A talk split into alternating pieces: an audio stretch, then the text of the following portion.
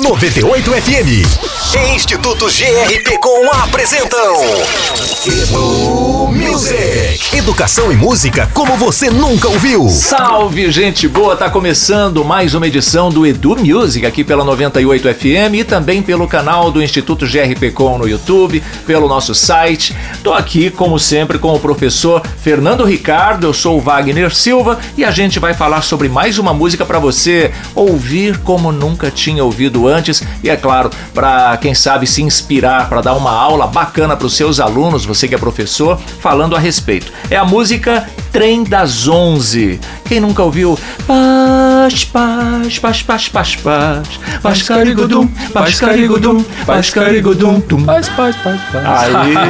Tudo bem, professor? Tudo bom, Wagner? Essa Tudo bom, música, essa música é um hino, né? Essa música é um hino. Ela foi, inclusive, ele- eleita em 2000 como o hino da cidade de São Paulo. Muito legal. E foi composta pelo Adoniran Barbosa, que é considerado o rei do samba paulista, né? O Adoniran Barbosa compôs, mas ela fez muito sucesso com os Com Demônios, da, Garoa. Justamente. E que é, aliás, o grupo em atividade há mais tempo no mundo. Imagina, 70 anos de carreira.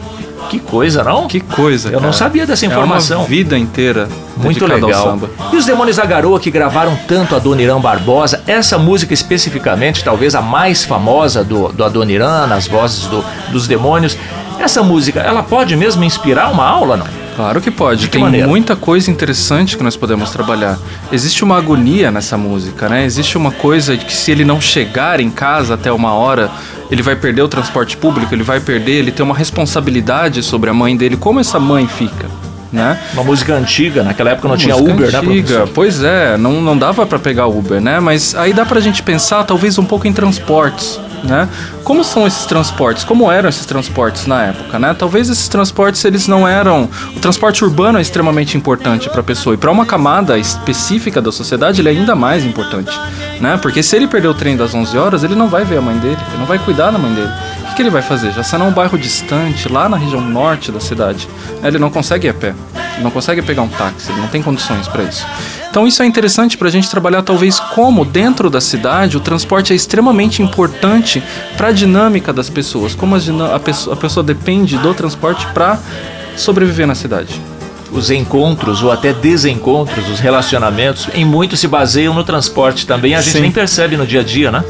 Pois é, e essa música traz muito de uma cultura urbana, né? Traz Sim. muito de uma cultura muito metropolitana que a gente tem aqui muito em Curitiba também, muito presente, né? Em outras cidades do Paraná também. É, Existem outros problemas urbanos também tratados em cidades. Em músicas, né? Tem outras músicas que falam sobre problemas de cidade. Essa música fala de um deles. Que tal pesquisar outras músicas que falam de problemas urbanos e como esses problemas urbanos podem ajudar a vida das pessoas a melhorar um pouquinho Te melhor? ocorre alguma outra, não? Agora de cabeça? Agora de Você cabeça? me pegou.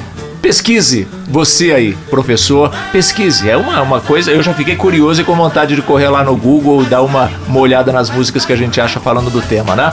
Você tem uma, uma sugestão, gostaria que a gente falasse a respeito de uma outra música especificamente? Manda pra gente aqui na hashtag EduMusic para o 998900989.